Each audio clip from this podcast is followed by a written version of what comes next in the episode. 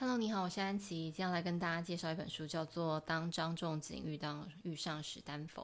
那这本书呢，我觉得非常适合，就是。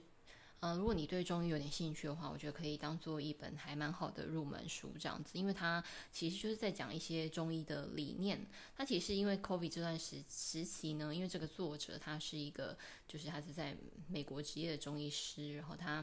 就后来他有去大陆，然后跟用他在大陆那边防疫的经验，然后跟他们接了很多那种就是急重症患者这样子，然后他把整个大陆他们怎怎么去做这个防疫，然后跟他们怎么。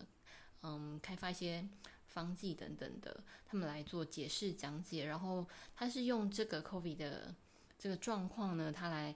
呃在书里面他也顺便蛮浅白的告诉大家一些中医的理念，然后基础理论还有做法，然后以及跟西医观点的不同的地方这样子。然后他因为它里面就大概是就是会讲一些病例，然后针灸手法，然后。呃，药方解析观念，那我其实比较推荐。我觉得就是这个作者是还蛮酷的，因为其实一开始，其实一开始蛮新我是，因为我觉得他他就是那种，呃，他其实是史丹佛电机工程的博士，然后他后来就他也有那个伯克莱加大的企管硕士，然后跟就他有师承就是一个就是大陆蛮厉害的中医师这样子，然后他是因为自己的父亲得到。肝癌，然后那时候就是用西医的治疗方式，然后他就就是发现说，那西医临床治疗的限制这样子，因为其实像中西医不太一样，就是中医其实是比较宏观的医学，然后它西医是比较类似微观的医学，就是它从西医是从人嘛，就是比较大的，然后分成就是会。由大往小看嘛，然后到发展成分子生物学，然后跟就是生命生命科学、分子生物学，然后跟医学这样子，是从那种局部性的去看这样子。然后它，本来他就是在父亲的治疗时候呢，他就因为西医的治疗方式，然后让他发现说，哇，其实是还是有它的局限性在，然后他才就是因为很多人后来都叫他去尝试中医，所以他才开始就是去。去接触中医这样子，然后他才发现说，哦，其实就是中医其实是一个，就他觉得是一个另外一个科学这样子，因为其实市面上有很多人对于就是会讲，可能会讲什么中医不科学等等的，他在书里面也有讲，因为我觉得其实这就是真的很妙哦，就是其实我那时候去面试的时候，然后我其实老实说那时候情绪很激动，是因为我面试的时候其实是。有其中有人，他们的观念就是觉得我们商学院的就是不科学这样子。对，其实我当下呢，就是为什么我会很生气，跟 就是就是很不开心，然后觉得就是反正反正当时我其实是因为我觉得这样的，因为我觉得其实大家真的很很喜欢 用一种很限制性的角度在看事情。那我觉得自己进来接触之后，我觉得其实根本。呃，其实我觉得这这跟 个人的视野宽广程度有关系，但是无关乎就是那个人他在专业领域的得到，就是达到的 成就到底是怎么样子，这样子。我觉得这整整件事情就是这样，但我还蛮喜欢他在书里面他有讲说，就所谓的科学就是有就是。他有讲大概分成就是不同的方式这样子，然后他觉得其实嗯、呃、很多中医研究是用西方的观点，他医学观点去做解释，然后就就有点像是他们就好像我们现在他们有一些人他们就是会用那种啊你可能一个草药，然后它可能里面有什么成分啊，然后做一些那种就是细胞实验这样子，就是这个就是细。那个西方的科学观点，因为他就做细胞实验，然后就看说啊，那这个就是这个草药里面某一个成分，然后能不能对于细胞，就是可能对于癌细胞是不是有抑制，或者是是就是其实不太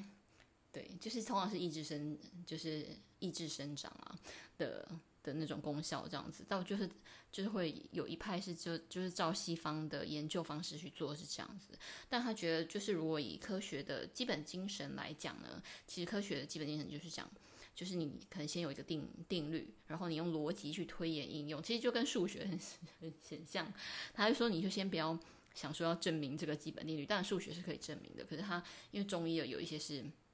就还是比较建议大家是先就是不要想说去去证明，但是你就去观察说，那这些照着这些中医的理论去推演应用出来的，那它的治疗效果跟它就是推理的预测有没有相符这样子？然后这个这些现象它是不是有一个规律性在？然后是不是就是有效的这样子？他比较他觉得就是他在书里面就是有告诉大家，就是可以用另外一个科学的角度来看。那我是觉得还蛮就是我是蛮蛮赞同他这个角度的。那他书里面他其实有讲，因为我今天想要就是比较零散的讲，我没有想要系统性的去介绍，因为我想要大家就是可以去买他这本书来看，我觉得还就是他讲解的还蛮不错的。然后我想要把我觉得不错的一些有的没有的，就是他其他里面就会就是也告诉大家说，就是先。大家在学习的时候，可以先把一些专有名词当成是那种就是武功招式的名称，然后你不用说，你看到一个专有名词，你就要去搞懂它是什么，因为它里面其实，嗯，因为它里面很多那种就是做法或者是用药，其实你就是还是要懂方剂，或者是你要看它，就是至少你可能药材的名称等等的，因为其实大家的怎么说程程度上其实是不太一样，或是大家对于这些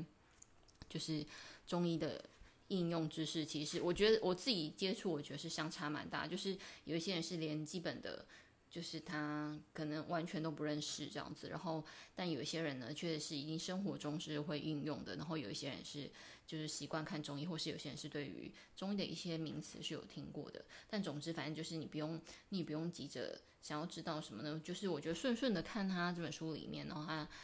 你就会大概有一些观念这样子。我虽然也没有记得，我觉得这本书就是有有一些东西，我想要回来翻的时候，我可能会再来翻这样。然后他，因为我主要就是觉得我一定要推荐这个，是因为它它里面就是讲很多基础观念嘛，就像他会讲说，哎呦，上医治未病，这个其实不是不等于养生的。这样子，就是其实这个概念，其实就是不是说哦，我就是强调养生，就是上医治未病这样。我会告诉你说为什么，或是他的观点是怎么样。然后还有一些就是现在可能中医的乱象啊，因为其实像我们自己也知道，嗯，就是其实以古方来讲，就是你是一个方剂，然后就是你可能嗯依照你的症症状有什么不太一样，就做一些药，就是药的加减嘛。然后但是现在其实。现在大家惯用的呢，你去看中医，大家都是用叠方，就是有点像是你把一个方剂就当做是一个像那种西药的概念，就是 就是说哦，我这个就是抗生素，然后这个就是怎么样，这个就是怎么样，这个就是怎么样这样子。所以哈，你可能会看到的是，你去看中医的话，你开出来的都是可能四五个方剂叠在一起，那个叫叠方。但其实这是跟古方的用法是不太一样，因为其实古方考虑的是君臣佐使，然后跟。就是一些用量，可是你叠方，就是一个方剂，它可能有十几种药材，所以如果你叠了四五种，你怎么会？你要怎么去判定这个这个问题？可是这个反正就是现在是我们不能说约定成熟，反正就是现现在是一个通用用法。对，但是这个议题其实并并没有在书中出现啦，只是说因为可能接触到这相关领域，然后会有跟同学有一些相关的就是思考跟探讨这样子。其实，在课堂上大家也会探讨一些这种。这种呃类似的情况这样子，然后他就是他里面也会告诉你，因为他们他这个是经方派，就他们是经方派嘛，所以他们主要是就是告诉你说，因为像中医大家有讲嘛，就是呃辨证论治嘛，那那个症呢其实就是综合，就是症状的综合表现，其实是一个组合，所以你要看一个症状的组合，然后还有它病程的发展，然后它反正它里面就是也是举了那些例子告诉你嘛，那。对啊，反正我刚刚要讲的是说，就是我我另外一个我会很想推荐这本书的是，因为它里面就是有一个小章节里面，就是他在某一个病例里面，然后就讲到说那个就是就是爸妈觉得小孩就是可能叛逆还是怎么样子，然后他就写了一个小副标题，就写说那个需要就诊的可能是爸妈，然后我就笑了，因为我觉得真的是就是其实就我个人的一些生活 经验来讲，就以前可能跟一些。嗯，可能对，可能就是一些听到一些那种，我觉得就是都市里面的小孩，然后就是被教养的方式或者是怎么样的，然后你就觉得说天哪，就是 怎么会这样子？然后我其实我之前有一次就是听就是某一个前同事，就是我们大家可能在 pantry 聊天的时候，然后他就是就是在那边狂讲说他有多担心，就他就觉得他的女儿行为很失控，然后他非常担心他的女儿怎样怎样怎样，就是就是可能他担心他女儿的行为不能够就是。可能让他以后在大学好好表现，或者是怎么样子，反正就是一种，因为我当时很沉迷于那个就是灵魂派系嘛，所以我当时听起来，我就觉得说，他就是把他的恐惧就投射在他的小孩身上。因为其实我们在那次的对话里面，其实大家一直可能一直跟他说，其实并就是他的小孩那样的行为，并不一定就是会造成他所担忧的那样的结果。这样，可是他其实听不太进去这样子。然后后来，反正就在那一次，就是我们。就是大家讨论完之后，然后我就私下遇到他之后，我就说：“哎，不好意思，我这真的就是忍不住，但是我想要跟他说，我就就我觉得可能就是我觉得可能比较有问题的是你这样子。然后，但是我跟他讲完之后，后来我真的觉得我真的就是一个真的很过分的人，就是所以我后来其实有跟他道歉，说我就我也不应该这么这么直接跟他讲，但是我推荐他 那个灵灵魂学派的老师这样子，因为我就觉得对。”但总之呢，我觉得有时候听起来其实就是比较多是真的是爸妈的投射。然后，因为他在这本这本书里面，他其实有讲到说，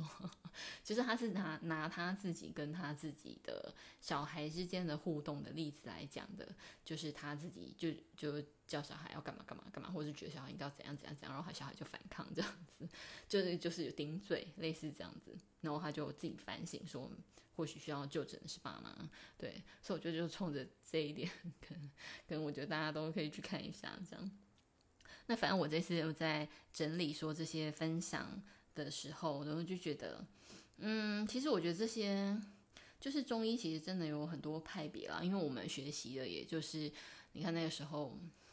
就是有跟着国民党来台湾的，跟没有跟着国民党来台湾的，其实。就基本上就是会有差别，然后跟还有在海外发展的也是会有差别，或者是说你不管怎样发展，本来这个这个系统里面本来就有很多的切入点，所以其实我觉得就之所以大家会觉得很混淆，或者是你真的觉得从局外人的角度来看，其实真的会看不懂，其实就真的是这样。因为我自己也是那个，我自己去看中医也都是用就是别人推荐说那个医生真的不错，然后我自己去尝试，但我自己去尝试了之后，反正我就是。我现在就是像我之前跟大家分享嘛，我有那个去针，就是去针灸补气的。那我觉得他们就是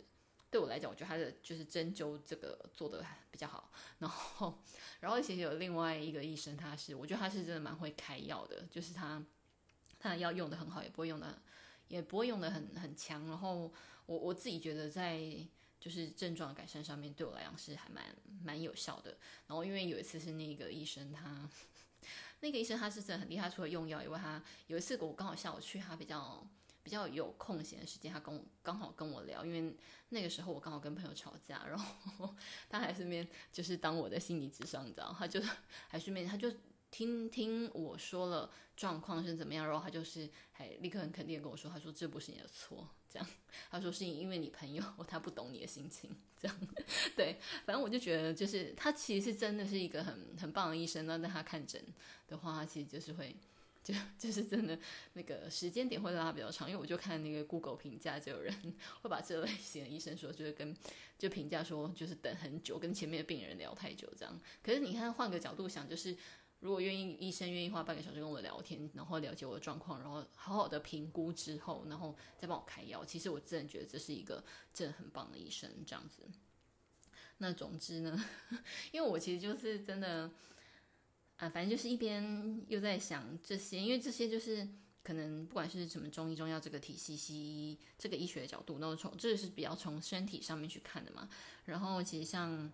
就是你可能觉得从身体去上面去看，然后。不同的做法，不管是西医，或是他刚才讲的，他觉得中医应该要用一个比较就是基础科学的一个科学的基本精神来看病。我觉得那比较像是那种就是哲学的概念吧，就是哲学逻辑的概念去看，就是能够推导出来的，就是算是一个科学这样子。我自己是还蛮还蛮赞同这样子的论点，因为我觉得科学其实并 并不是只关在实验室里面，然后就叫做就是才叫做科学。这样子，对，但然后从就是灵魂疗派或者是心灵能量的疗派，他们用心理影响生理的方式，然后可以去就是去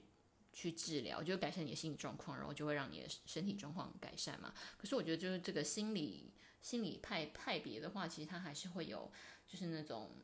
我觉得跟自然老化之间的界限会变得，就是你很难去判断到底什么是可逆的，什么是不可逆的这样子，因为有可能像我现在在，即便我觉得我现在。清理了蛮多的，但是我有一些就是身体的状态，我还是觉得可能 可能是因为年纪的关系，就可能是因为是老化这样，所以我觉得就是你很难去判定说，哦，怎么样叫做恢复那个健康？对，就我觉我觉得这还是就是不管你从什么角度切入，好像都会有局限性，我们就习惯就是把东西定义这样子放在一个框框里。好，总之就是现在蛮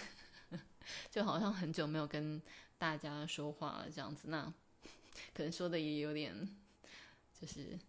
没有没有那么有组织性，或是有些东西其实也没有说想要讲的很清楚。因为我觉得主要真的是就推荐一下这本书啊，我觉得真 的真的蛮有趣的。然后就在讲一些自己有的没的。但我也是因为以前有时候会希望说，哎，不要就是造业或者不要就是得罪大家，所以就是有一些那种你会觉得是类似有点像评判，或是你就是你的一些偏好等等的。Anyway，反正管不了那么多，就先这样。我希望大家都过幸福。嗯，拜。